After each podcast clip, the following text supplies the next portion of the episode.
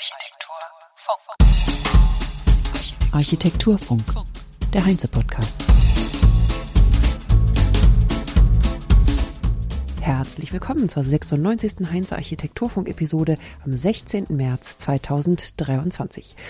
Ich bin Kerstin Kunekat und heute ist Falco Hermann zu Gast, Architekt und Partner bei Sauerbruch Hatten.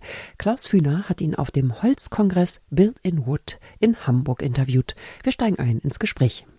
Falco Hermann von Sauerbruch Hatten ist bei mir. Du bist seit 2006 im Büro von Sauerbruch hatten und seit 2020 Partner. Jetzt habe ich erstmal eine Frage zu Beginn, zum Einstieg.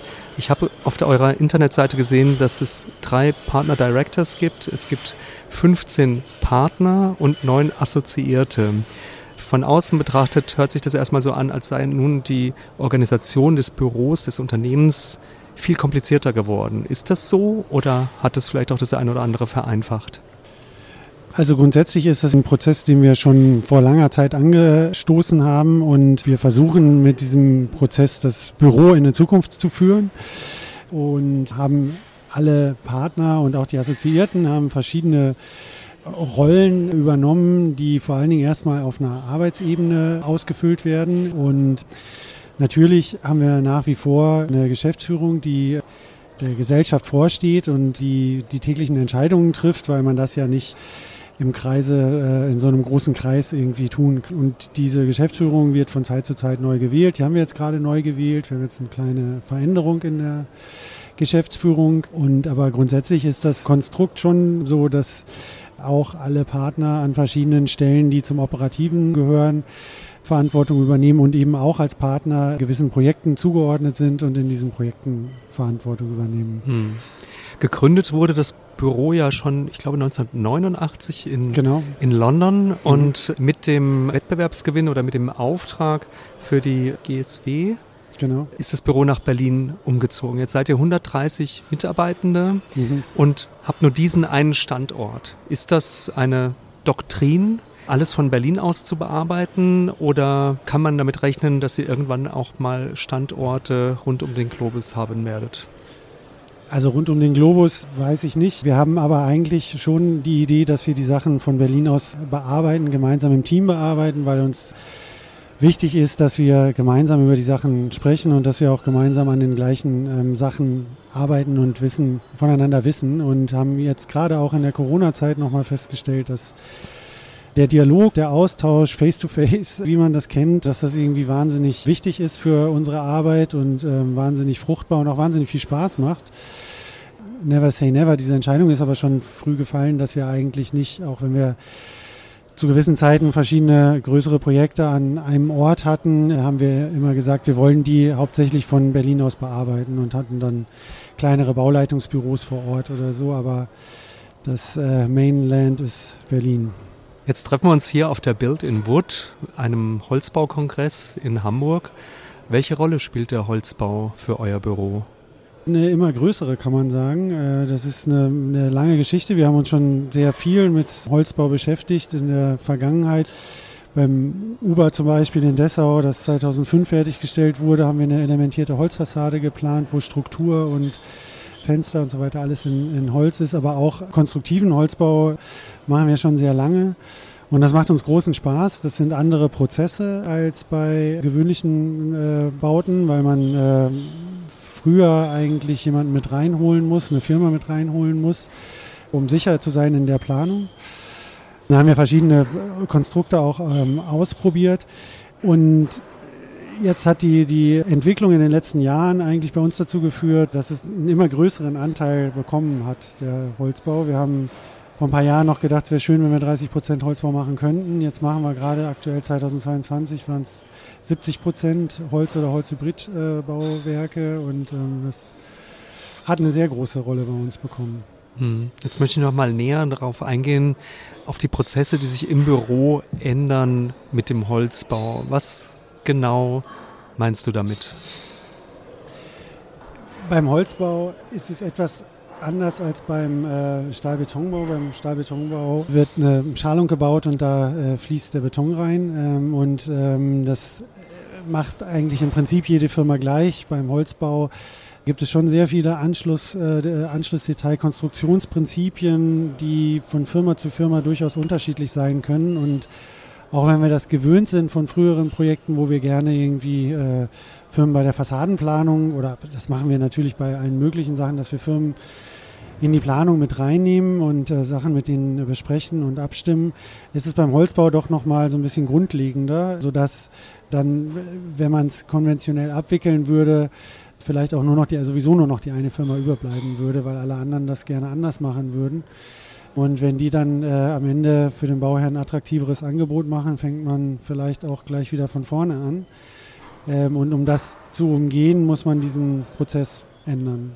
Ist es denn immer möglich, auch dann einen Holzbauer schon frühzeitig ins Projekt mit einzubinden? Also ich denke jetzt an öffentliche Vergabe, VGBV-Verfahren. Genau. genau. das ist natürlich sehr schwierig, muss man sagen. Ne?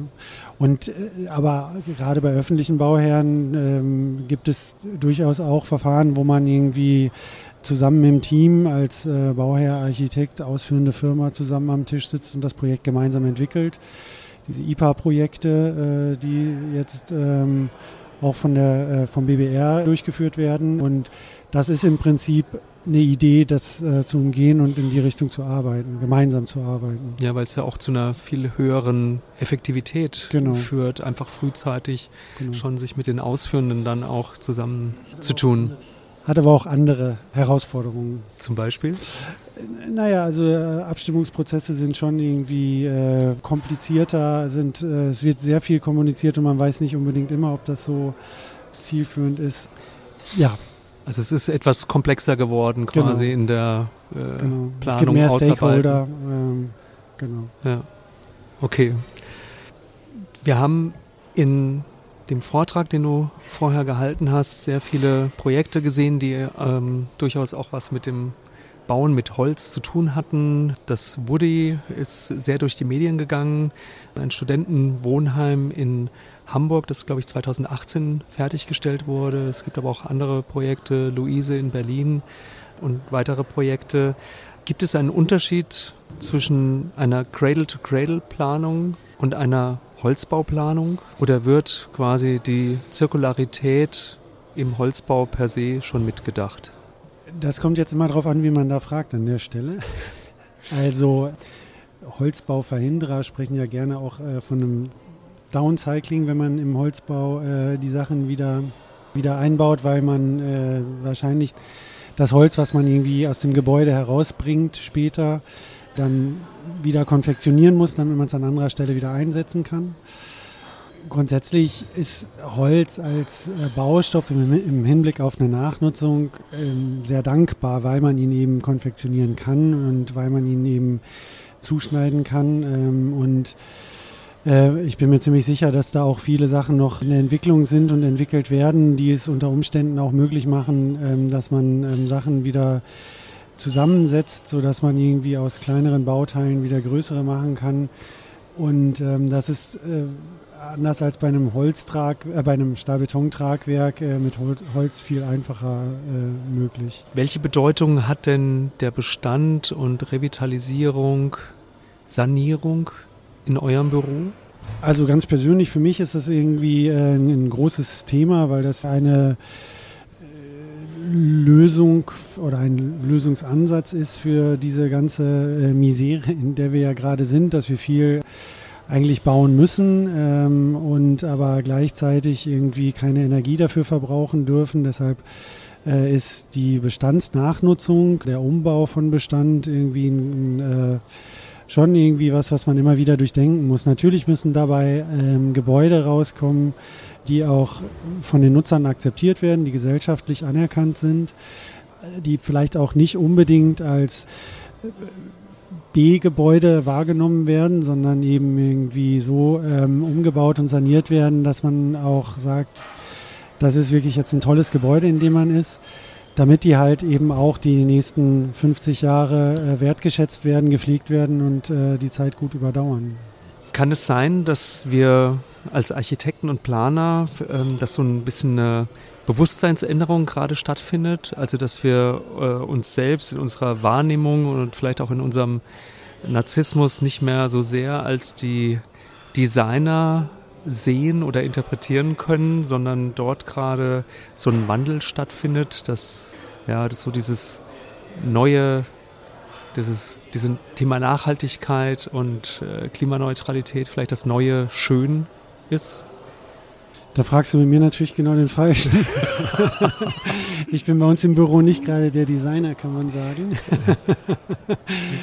Aber äh, ich bin fest davon überzeugt, dass wir gut daran tun, äh, diese Tugenden auch weiter vor uns herzutragen und daran zu arbeiten, harter daran zu arbeiten, dass unsere Gebäude einen architektonischen, einen Designanspruch haben, weil nur so können wir wirklich nachhaltige Gebäude äh, erschaffen. Also wenn unsere Gebäude jetzt nur den Zwängen unterliegen, die sich aus äh, Zirkularität, äh, Nachhaltigkeit und, äh, und diesen Dingen ergeben, dann können wir die Gebäude in fünf Jahren nicht mehr sehen und dann wollen wir neue Gebäude haben. So funktionieren wir einfach leider.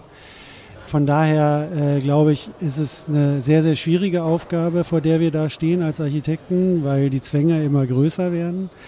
Aber bin fest davon überzeugt, dass es weiterhin unsere Aufgabe ist, Gebäude zu erschaffen, die einen äh, Anspruch haben, ähm, einen Designanspruch haben und einen architektonischen Anspruch haben, weil wir äh, in diesen Städten die nächsten Jahrzehnte leben werden. Es muss sich ja auch nicht unbedingt widersprechen, vielleicht. Ne? Muss ich nicht. Könnte ja ein Anspruch sein. Ja. ja. Ja, jetzt sind wir krisengebeutelt, äh, Krieg gebeutelt. Ähm, es herrscht eine enorme Unsicherheit am Markt. Ich glaube, so in der Planungsbranche ist es noch nicht so richtig durchgeschlagen. Aber was ist so, als letzte Frage vielleicht, was ist so deine Einschätzung oder wenn du jetzt so in die Zukunft blickst, einmal in die Glaskugel schauen würdest, wie, wie werden sich so die nächsten zwei bis fünf Jahre für uns entwickeln in der Baubranche? Also das ist zwar eine alte Erkenntnis, aber was ja leider irgendwie ein bisschen Schub gegeben hat im Hinblick auf nachhaltiges Bauen oder auch äh, Energieeinsparungen die Augen nochmal geöffnet hat, ist die Ukraine-Krise. So schlimm das ist, was da passiert, aber es hat uns vor Augen geführt, dass wir einfach zu viel fossile Energie verbrauchen und ähm, ähm, hat das auf sehr, äh, uns auf sehr deutliche Art klar gemacht und ich glaube, das hat auch einen Impact für, für uns als Planer und Architekten. Und ich glaube, das Bewusstsein ist jetzt, ich würde sagen, in der Planerschaft schon länger da. Jetzt ist es auch gesellschaftlich da und ich hoffe auch bei äh, Bauherren angekommen, sodass sich da nachhaltig was, äh, was ändern wird. Um das Wort Nachhaltigkeit nochmal zu gebrauchen. Es bleibt auf jeden Fall spannend. Es bleibt spannend. Herzlichen Dank, Falco Herrmann. Sehr gern. Und das war's für heute. Kommt doch vorbei zur Bau in München. Da hat Heinze einen Stand, an dem es Vorträge und geführte Architekturrundgänge für ArchitektInnen geben wird. Und der Architekturfunk wird noch einmal näher vorgestellt, zusätzlich zur Podcast-Produktion vor Ort, wo wir auch die 100. Episode feiern werden. Feiert doch mit. Infos findet ihr auf architectsrun.heinze.de. Den Link findet ihr wie immer in den Shownotes. Danke fürs Zuhören, habt eine schöne Woche. Tschüss. Architektur Funk. Der Podcast wird moderiert und produziert von Kerstin Kunekat für die Heinze GmbH in Berlin 2023.